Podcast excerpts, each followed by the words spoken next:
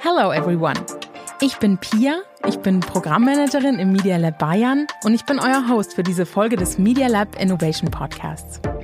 In dieser Folge wollen wir darüber sprechen, ob man auch mit etablierten Geschäftsmodellen wie Werbung oder Abo im Medienbereich noch erfolgreich sein kann. Oder ob da ohne ein paar wirklich ganz neue Ansätze schon alles verloren ist. Und um über diese Frage zu sprechen, ist in dieser Folge Lutz Knappmann zu Gast. Lutz ist Online-Chefredakteur bei der Wirtschaftswoche und kann so einiges darüber erzählen, wie man mit geschicktem Einsatz von Daten und Themenpaketen das meiste aus Werbung und Aboverkauf rausholen kann. Hallo Lutz. Hallo Pia. Vielleicht magst du uns einfach zum Auftakt mal so ein bisschen erzählen, wie geht ihr bei der Wirtschaftswoche Abo und Anzeigenfinanzierung an? Einfach so beide Seiten einmal ganz kurz durchlaufen? Also ganz grundsätzlich äh, vielleicht vorweg, weil das für alles, was wir tun, total wichtig ist.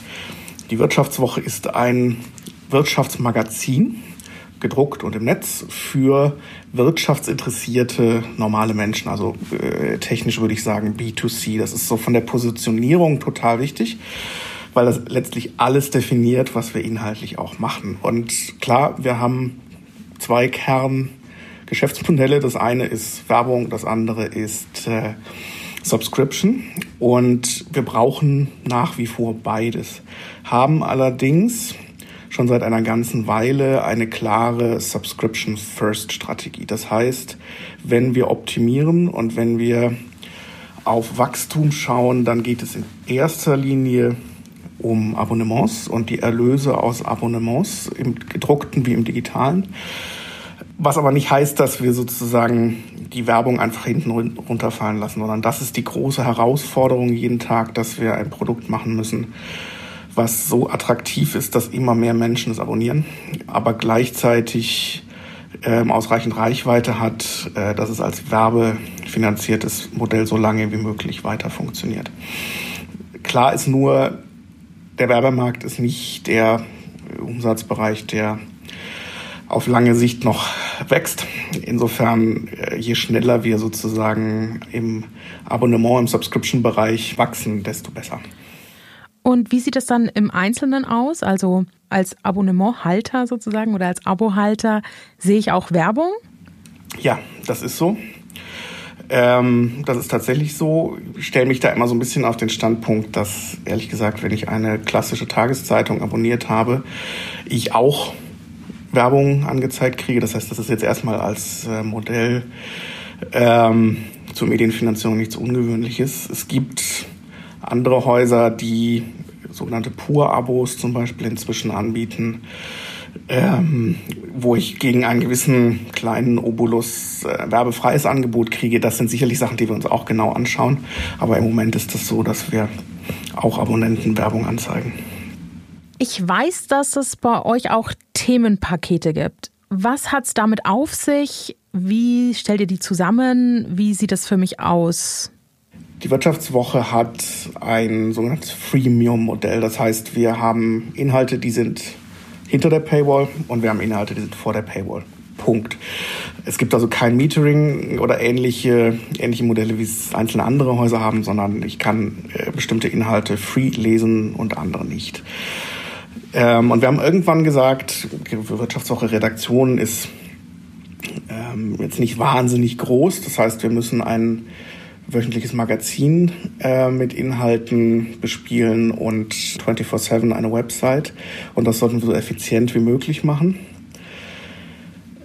Und haben dann die Strategie ausgegeben, wir denken nicht in Geschichten, in Einzelnen, sondern wir denken in Themen und in Themenpaketen. Das heißt, es geht eigentlich bei jedem Thema, was wir machen, darum, sozusagen nicht die eine Wirecard-Geschichte zu machen, die alles erschlägt, sondern eine, ein, ein Paket zu entwickeln, das besteht aus einer Geschichte, die sinnvollerweise gedruckt wird, aus einer Geschichte, die nur online steht, aus einem flankierenden Interview, aus unterschiedlichsten Aspekten, unterschiedlichsten anderen Formaten die sich alle um das gemeinsame Thema drehen und die wir entweder zum gleichen Zeitpunkt als Paket auf der Seite spielen können oder gestaffelt über einen längeren Zeitraum. Entscheidend daran ist, dass wir innerhalb dieser Themenpakete einzelne Geschichten Premium hinter der Paywall haben und andere Geschichten Free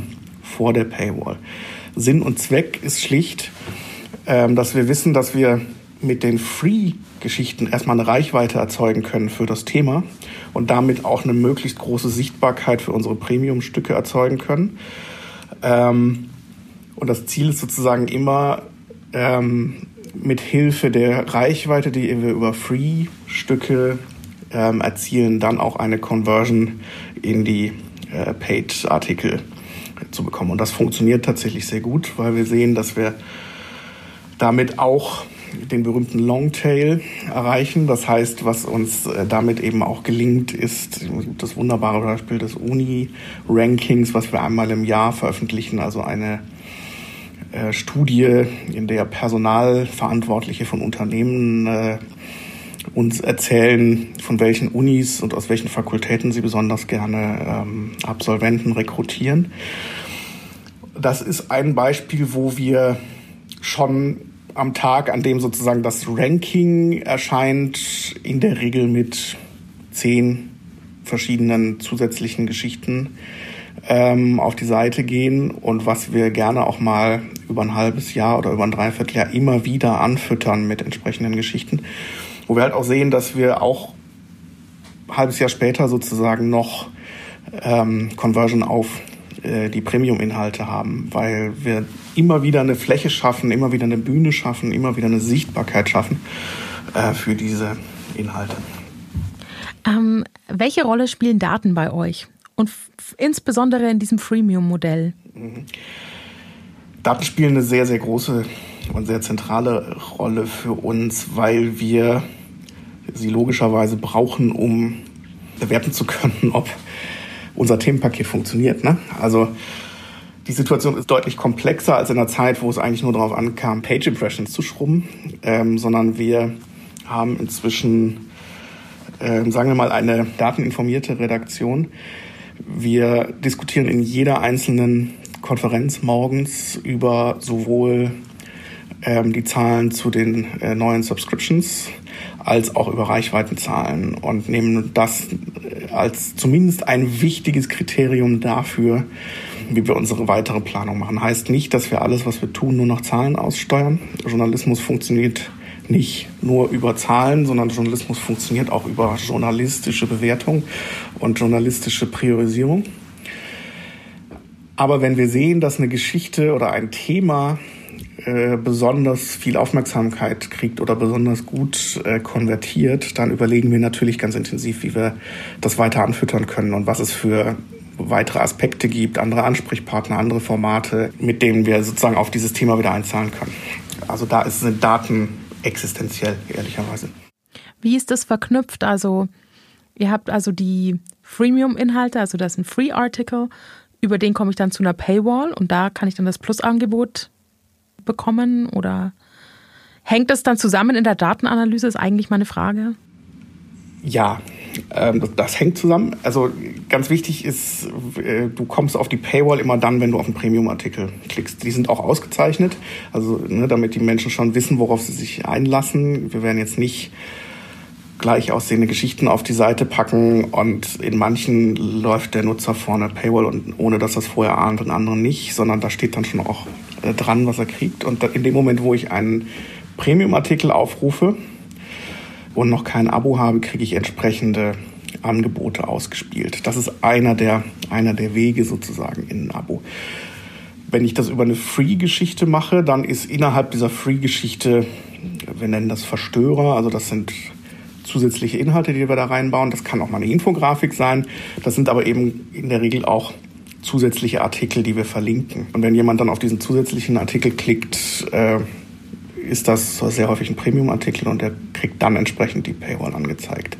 Es gibt aber auch ganz andere Wege in ein Abo, weil das, was wir an Conversion über Content machen, also tatsächlich das, wo Menschen bei uns eine Geschichte lesen und dann wegen dieser Geschichte oder von dieser Geschichte aus ein Abo abschließen, das ist nur ein Teil dessen, was wir an ähm, Abos gewinnen. Wir haben einen sehr schlagkräftigen äh, Vertrieb Die machen Mailings, die machen äh, Sponsored Social Posts, die gucken halt auch, welche Geschichten konvertieren bei uns besonders gut. Können wir die nochmal bei Facebook pushen? Was nochmal was anderes ist als die redaktionelle Social Media. Es gibt, wenn ich äh, nicht eingeloggt bin, also wenn ich kein Abo oder keine Registrierung bei uns habe, äh, verschiedenste Bannerformate und anderes, wo ich auch auf unsere Abo-Möglichkeiten hingewiesen werde. Und diese ganzen Wege zu unseren Abos, die gar nicht unbedingt über eine Geschichte auf der Homepage oder so gehen, machen einen sehr relevanten Anteil auch der, der Conversion aus. Das heißt, das ist ein, so jetzt ein Orchester, ähm, was wir da spielen können aus verschiedensten Wegen und Methoden, um Menschen unsere Produkte schmackhaft zu machen. Ähm, ich sehe immer Daten eher so als das quantitative Feedback, also Page Impressions und so weiter und so fort. Ich weiß, dass ihr aber auch mit Fokusgruppen arbeitet. Magst du dazu vielleicht noch ein bisschen was erzählen? Total gerne, weil das ein, eine wirklich super spannende ähm, Institution ist oder ein super spannender Weg ist, äh, etwas darüber zu lernen, wie Menschen unsere Produkte tatsächlich nutzen und es weit über das hinausgeht, was ich aus Zahlen rauslesen kann. Wir haben in den letzten Monaten eine ganze Reihe von solchen Marktforschungsaktionen gemacht und eben tatsächlich Fokusgruppendiskussionen mit Vivo-Lesern, sowohl mit Abonnenten als auch mit Lesern, die äh, uns nicht abonniert haben, gemacht richtig klassisch, wie man sich das vorstellt. Man setzt äh, zehn Leute in einen Raum, es gibt einen Moderator und der Chefredakteur und der Online-Chef äh, sitzen hinter einem verspiegelten Fenster und, und äh, gucken zu. Und jedem, der das noch nicht gemacht hat, kann ich nur empfehlen, das zu machen. Das ist unglaublich lehrreich, weil die ähm, Leser haben nicht nur eine Meinung zu den Produkten, die sind da zum Teil richtig emotional und das erzählt unglaublich viel darüber, wenn ähm, die Nutzer ähm, ihre eigene eigene Nutzungserfahrung sozusagen auch beschreiben sollen und äh, beschreiben sollen. So eine ganz klassische Frage ist, was würde würde ihnen was fehlen, wenn es dieses Produkt in unserem Fall die Vivo nicht mehr gäbe? Und aus den Antworten, die da kommen, kann man ganz ganz viel ähm, rauslesen, wenn die dann zum Beispiel sagen, naja, wenn ich die Vivo, wenn es die Vivo nicht gäbe, dann müsste ich ja fünf verschiedene andere Titel abonnieren, um den gleichen Informationsgehalt zu kriegen. Dann erzählt mir das, dass wir offensichtlich in der Themenbreite, äh, die wir haben, immer ganz klar Thema Wirtschaft, aber eben über Unternehmen, über Finanzen und Nutzwert, über Wirtschaftspolitik, über Ökonomie, ein Portfolio abdecken, was die Leute interessiert. Ähm, und du lernst natürlich auch eine ganze Menge darüber, wie gut sie deine Produkte überhaupt kennen. Das äh, war so das fast schmerzhafteste Erlebnis in einer dieser Gruppen, wenn dir eine junge Frau, die ähm, von sich sagt, dass ihr Medienkonsum eigentlich ausschließlich digital ist, dann vorschlägt, dass die Vivo doch unbedingt Podcasts machen sollte. Und man hinter dieser verspiegelten Scheibe sitzt und denkt, naja, das ist jetzt blöd, weil das machen wir schon seit einem Jahr. Warum weiß sie das nicht? Ähm, da lernst du wahnsinnig viel, weil es, du siehst vielleicht, wie dein Podcast oder deine Seite genutzt wird, aber du erfährst oft nicht, warum das so ist. Und plötzlich kommst du mit Leuten in Kontakt, die ähm, aus ihrer ganz alltäglichen Nutzungserfahrung mit uns berichten. Ähm, das ist unglaublich wertvoll, weil wir tatsächlich da manchmal auch als geschlagene Krieger sozusagen dann aus so einer Runde oder hinter der verspiegelten Scheibe rausgehen und sagen, naja, wir haben offenkundig sind die Menschen sehr, sehr zufrieden mit dem Produkt und mit den Inhalten. Aber offenkundig gelingt es uns an der einen oder anderen Stelle nicht, dass sie es überhaupt mitkriegen. Solche Erkenntnisse kommen da raus. Und ähm, das wiegt kein, das wiegt kein Zahlendashboard im Alltag aus. Ja, also qualitative Daten, wenn ich es so nennen darf, so als Erfolgsfaktor. Was würdest du sagen, sind noch so Erfolgsfaktoren? Warum funktioniert das so gut? Ich glaube, das Wichtige, das versuchen wir bei der Vivo eben schon seit einer ganzen Weile sehr konsequent, ist aber äh, auch kein, keine Rocket Science, ist ein klares Profil zu haben. Ne? Also die Menschen müssen halt verstehen, was sie bei uns kriegen und was sie nicht bei uns kriegen. Und klar ist, wir sind kein Nachrichtenportal zum Beispiel. Ähm, es gibt hier im selben Verlagsgebäude, in dem ich sitze, eine tägliche Wirtschaftszeitung, die macht das sehr, sehr hervorragend auf allen Kanälen. Wirtschaftsnews, Breaking News äh, zu veröffentlichen. Warum sollten wir das als Vivo auch tun? Sondern wir sollten doch Dinge tun, die unique sind im Markt. Ähm, und das sollten wir so tun, dass die Nutzer auch verstehen, was sie bei uns kriegen, was sie anderswo nicht kriegen. Da haben wir sehr stark dran gearbeitet in den letzten Jahren. Für uns ist ganz wichtig, wir sind ein Wirtschaftsmagazin. Diejenigen, die helfen, die aktuellen wirtschaftlichen Entwicklungen zu verstehen und die Hintergründe und den Kontext zu verstehen und eine Einordnung zu kriegen und eine überraschende, oft auch Perspektive zu kriegen. Wirklich so diese Erkenntnis, ach, so habe ich das ja noch nie gesehen. Und auch den Menschen zu erklären, was das konkret für sie heißt, also würde man jetzt landläufig Nutzwert äh, nennen, aber das klingt mir zu technisch. Ne? Also es geht wirklich darum, dass für die, äh, für die Leser und für die Nutzer immer wieder äh, für ihre, ihre eigene Lebenssituation sozusagen greifbar zu machen. Und das ganz fokussiert drei Kernthemengebiete. Makro, Mikro, Mammon sagen wir dazu ganz gerne. Also Makroökonomie, Wirtschaftspolitik, Ökonomie das, was bei uns unter anderem in der Rubrik Volkswirt auch läuft. Mikro, ganz klassisch Unternehmen, Unternehmensberichterstattung, Best Cases, Worst Cases, gerne investigativ auch, siehe Wirecard zum Beispiel. Und Mammon als so ein bisschen verballhornter äh, Sammelbegriff für das, was eben Nutzwert ist. Ne? Also finanzielle äh, Tipps, Karriere, äh, Karriere, Ratgeber, alles, was mir hilft, mich als wirtschaftliches Subjekt und im Zweifel als Arbeitnehmer oder Selbstständiger weiterzuentwickeln, finanziell wie karrieremäßig. Punkt. Mehr nicht. Kein Feuilleton, kein Sport, kein Lifestyle, ganz klares Produktversprechen. Das ist aus meiner Sicht total zentral, ähm, weil die Menschen dann immer besser verstehen, was sie bei uns bekommen, wofür es sich lohnt, wiederzukommen ähm, und was sie eben auch nicht bekommen. Also klares Profil, würdest du sagen, so das Erfolgsgeheimnis. Ähm, du hast vorhin schon gesagt, ihr habt eine klare Abonnement-First-Strategie. Anzeigengeschäft ist so ein bisschen ins Hintertreffen geraten. Magst du darauf vielleicht noch ein bisschen eingehen? Welche Rolle spielt das Anzeigengeschäft jetzt konkret? Also das, Anzeigen, das Anzeigengeschäft ist unverändert existenziell. Also machen wir uns nichts vor. Wir machen ähm, relevante, substanzielle Umsätze im Werbegeschäft. Ähm, das Problem ist nur, dass es, das ist ja kein Spezifikum der Wirtschaftswoche, dass äh, dieser Markt insgesamt äh, nicht mehr wächst oder zumindest je nachdem, in welche Branchennische man guckt, äh, nicht mehr schnell wächst. Ähm, jetzt kommt noch Corona dazu. Äh, das ist sicherlich eine wirtschaftliche Sondersituation, die äh, viele, wenn nicht alle Verlagshäuser im Werbegeschäft auch trifft. Aber auch ohne Corona ist einfach klar, wir werden ein redaktionelles Angebot nicht dauerhaft äh, finanzieren können, wenn wir uns nur auf Werbung kaprizieren, sondern wir brauchen zusätzliche Erlösströme und wir müssen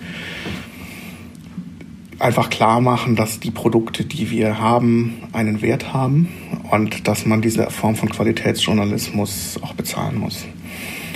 Und das hat sich inzwischen branchenweit durchgesetzt, das ist auch gut.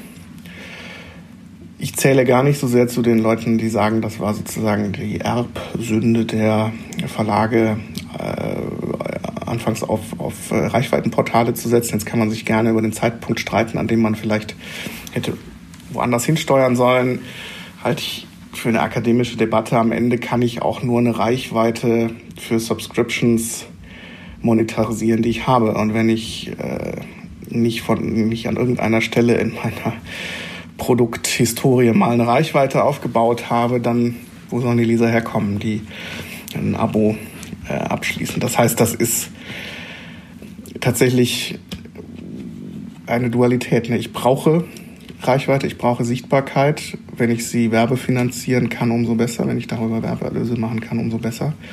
Aber es ist eben völlig klar, ich muss im Abonnement-Business wachsen. Und zwar möglichst auch schnell wachsen, weil das ist tatsächlich der eine Bereich, wo wir wissen, dass wir Potenzial haben. Ähm, während wir in einem Werbegeschäft auch in ganz anderen Abhängigkeiten sind. Das darf man ja auch immer nicht vergessen. Ist es ja nicht so, dass ein Portal wie die Vivo, und das gilt für alle ähm, redaktionellen Verlags äh, redaktionellen Digitalangebote in unterschiedlichem Maße.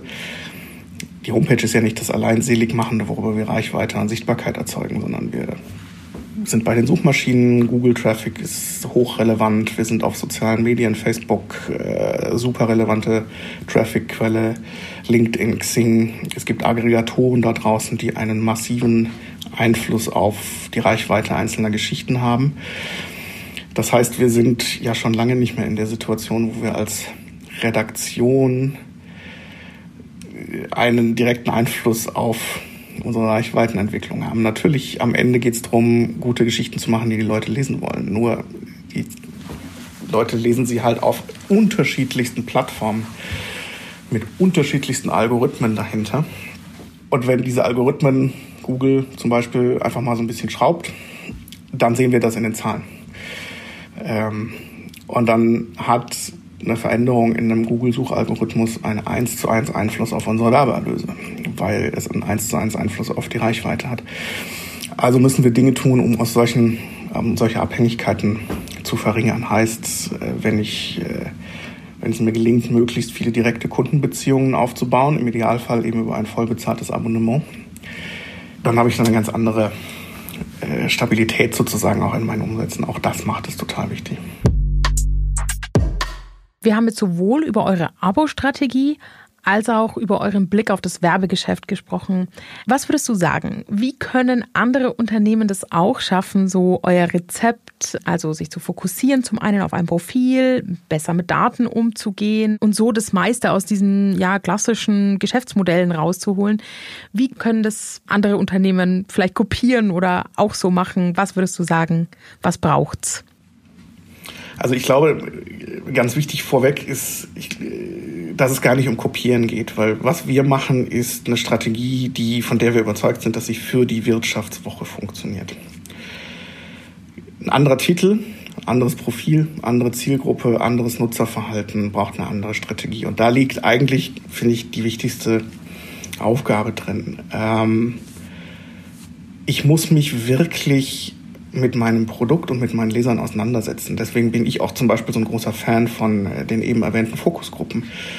Sind mit die lehrreichsten Stunden in, äh, in meinen vergangenen Jahren, ungefiltert zu hören, was mögen Leute an meinem Produkt, was mögen sie nicht, wie finden sie, wie, wie finden sie die äh, UX, User Experience, wie leicht nutzen sie das, wann nutzen sie das, wie nutzen sie das und so weiter.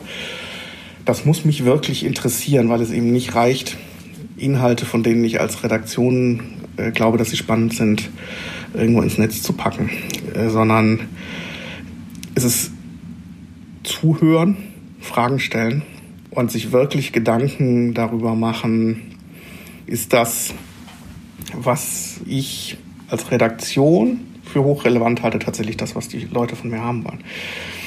So dieses Klasse, diese klassische Diskussion bei vielen Lokal-, Regionalzeitungen, wie viel überregionale Berichterstattung braucht man, will man eine sagen, will man eine, eine, eine Zeitung sein, die das gesamte Spektrum abdeckt und ein großes überregionales äh, Angebot auch hat? Oder sind es eigentlich die lokalen Inhalte, die die Leute haben wollen? Und muss man äh, sich nicht überlegen, ob man die Ressourcen anders anwendet? Genau solche Sachen sind das. Wenn, äh, in der Vivo sagen, macht es für uns Sinn, eine Lifestyle-Berichterstattung zu haben, das kann ja sogar sein, dass sie sich total gut klickt. Aber sind wir damit unverwechselbar? Und das ist immer wieder die Frage, sich zu überlegen und sich darauf zu besinnen, was kann ich als Redaktion, als Titel besser als die anderen? Im Sinne dessen, was meine Leser interessiert. Und wenn ich merke, dass ich an ein paar Punkten eigentlich nur Dinge tue, die andere auch tun, dann sollte ich mir überlegen, ob das der richtige Weg ist. Das ist eine ganz zentrale, ähm, ganz zentrale, ganz zentrale Aufgabe, weil es heißt, wirklich sich als Produkt auch zu hinterfragen und im Zweifel auch unangenehmen Wahrheiten ins Gesicht zu schauen. Da sind Zahlen und Daten und Analysen ganz, ganz wichtig für.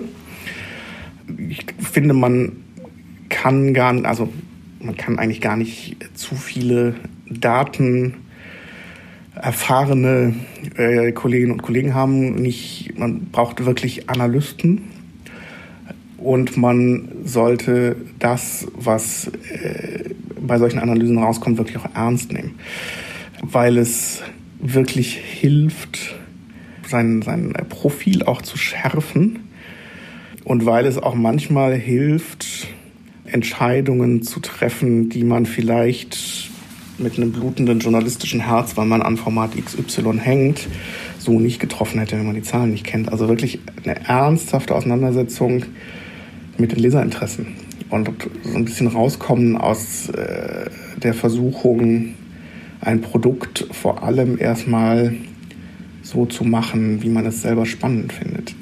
Journalisten haben ein gutes Gespür für Themen, das ist gar nicht der Punkt. Dafür, das ist die Profession. Aber wir müssen mehr zuhören. Mhm. Ist eure Strategie zukunftssicher und wie gehen eure Überlegungen vielleicht auch über diese klassischen Geschäftsmodelle hinaus? Mhm. Ich glaube, zukunftssicher ist gar nichts. Ich glaube, das gibt es einfach nicht.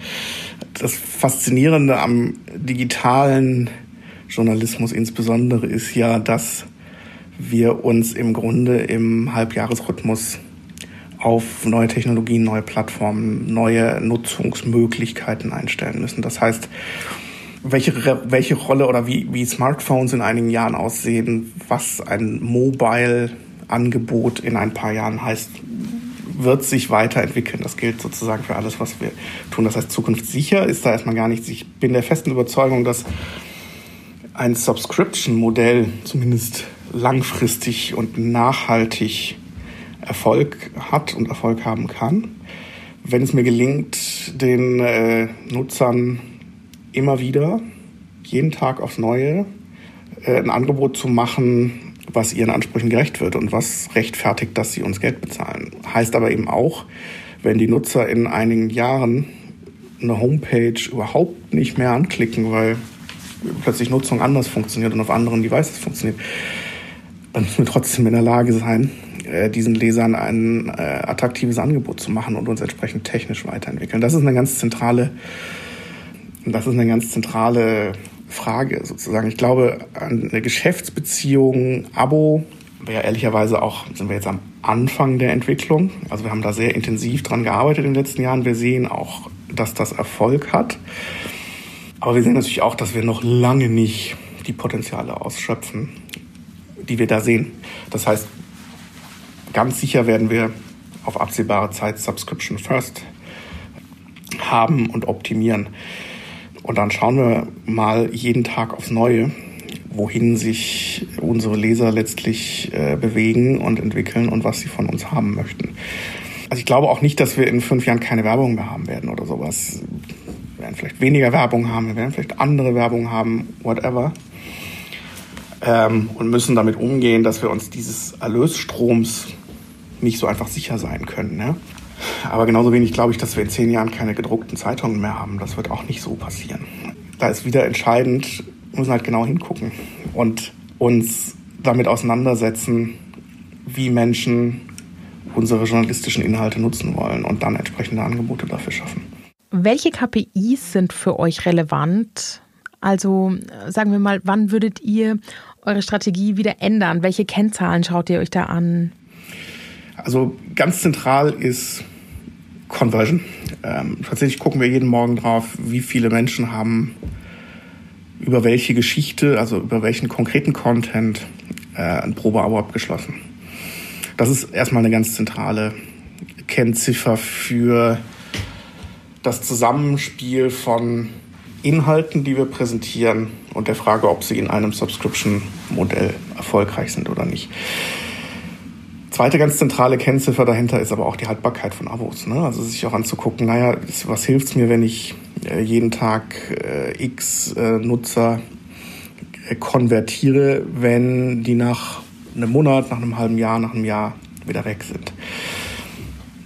Da fängt es schon an spannend zu werden, weil wenn ich eine Seite darauf optimiere, möglichst viele neue Abos zu generieren, muss ich mir überlegen, biete ich denn parallel eigentlich den Leuten, die schon ein Abo haben, genug attraktive Inhalte, damit sie auch dabei bleiben. Das ist sozusagen die zweite Komplexitätsstufe. Natürlich gucken wir auch immer auf Reichweiten und nicht nur stumpf auf Reichweiten im Sinne von Visits, sondern auch wirklich, wo kommen, wo kommen die Nutzer her, die diese Reichweiten auslösen. Äh, war das jetzt eine Geschichte, die gerade bei Facebook total abgegangen ist oder bei GetPocket oder bei Flipboard oder tatsächlich auf der Homepage oder über einen Newsletter oder you name it, um auch zu evaluieren, was äh, lernen wir darüber, in welchen, auf welchen Plattformen wir mit welchen Themen wen erreichen können. Das sind drei ganz zentrale, äh, ganz zentrale Kennziffern. Und dann gibt es natürlich ein ganzes Universum von Dingen, die man noch mehr äh, erforschen könnte und ähm, woran, glaube ich, alle Häuser intensiv arbeiten, sind ja auch so Versuche von, äh, von, von Nutzungsscores, Artikelscores, wo es wo man sozusagen sich eine Formel überlegt, auf die verschiedenste Signale einzahlen und die mir dann einen, einen Wert ergibt, äh, die mir sozusagen die Performance einer Geschichte ausweist. Ich glaube, da gibt es äh, so viele verschiedene Ansätze, wie es Redaktionen gibt. Ähm, insofern total spannende Frage, ob wir mal so eine Art Leitkennziffer oder sowas kriegen. Ist aber eben auch wieder für jedes Haus unterschiedlich, je nachdem, auf welche Strategie ich optimiere. Ne? Aber wenn du mich fragst, worauf wir im Alltag in der redaktionellen Planung am meisten gucken, dann sind es tatsächlich erstmal diese drei oder eigentlich diese zwei zentralen Fragen. Reichweite, Conversion, sicherlich auch mal Verweildauer für die Homepage-Steuerung auch so Kennziffern wie Click-Through-Raten, also wie viele Leute, die gerade auf meiner Homepage sind, klicken jetzt gerade auf diese Geschichte und wie viele auf die nächste und so. Das erzählt mir dann wieder was darüber, ob die Dramaturgie der Seite äh, funktioniert. Aber ganz ehrlich, für vor allem die schreibenden Redakteure ist am Ende erstmal wichtig, wie viele Leute haben meine Geschichte angeguckt und ist es mir gelungen, ähm, Menschen davon zu überzeugen, anhand genau dieser Geschichte, äh, dass sie Geld für uns bezahlen. Verrätst du uns zum Schluss noch einmal ganz konkret deine drei Top-Tipps für Medienunternehmen, die, sagen wir jetzt mal, nicht vom Abo, aber auch nicht von der Werbung weg wollen, sondern die beiden Geschäftsmodelle für sich optimieren möchten? Was schlägst du vor? Also, das Wichtigste ist tatsächlich sich intensiv mit seinen Lesern und seinen Nutzern auseinanderzusetzen und ganz genau zuzuhören und zu verstehen, was deren Erwartungshaltung ist. Ähm, User-centric arbeiten. Weil am Ende sind es diese Nutzer, die ähm, entweder klicken und damit Reichweite generieren oder ähm, ein Abo abschließen und Geld dafür bezahlen. Das zweite ist, sich tatsächlich ganz fokussiert zu überlegen, was unterscheidet mich von meinem Wettbewerbsumfeld, was kann ich besser als Redaktion, als Titel, als die anderen? Und diese Stärken rauszuheben und sich darauf auch zu fokussieren, ähm, sich unique machen, schlicht und ergreifend.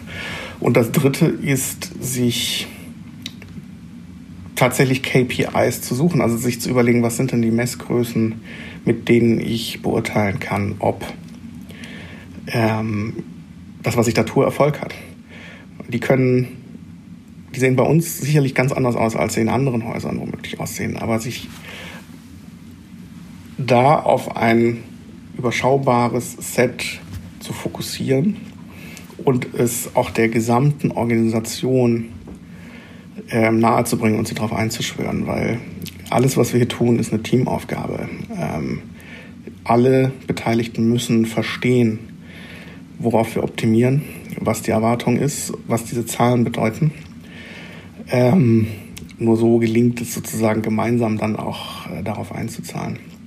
Und ich noch einen, vierte, einen vierten Gedanken äh, anfügen kann, äh, dann ist es vor allem aus einer redaktionellen Perspektive, sich wirklich ähm,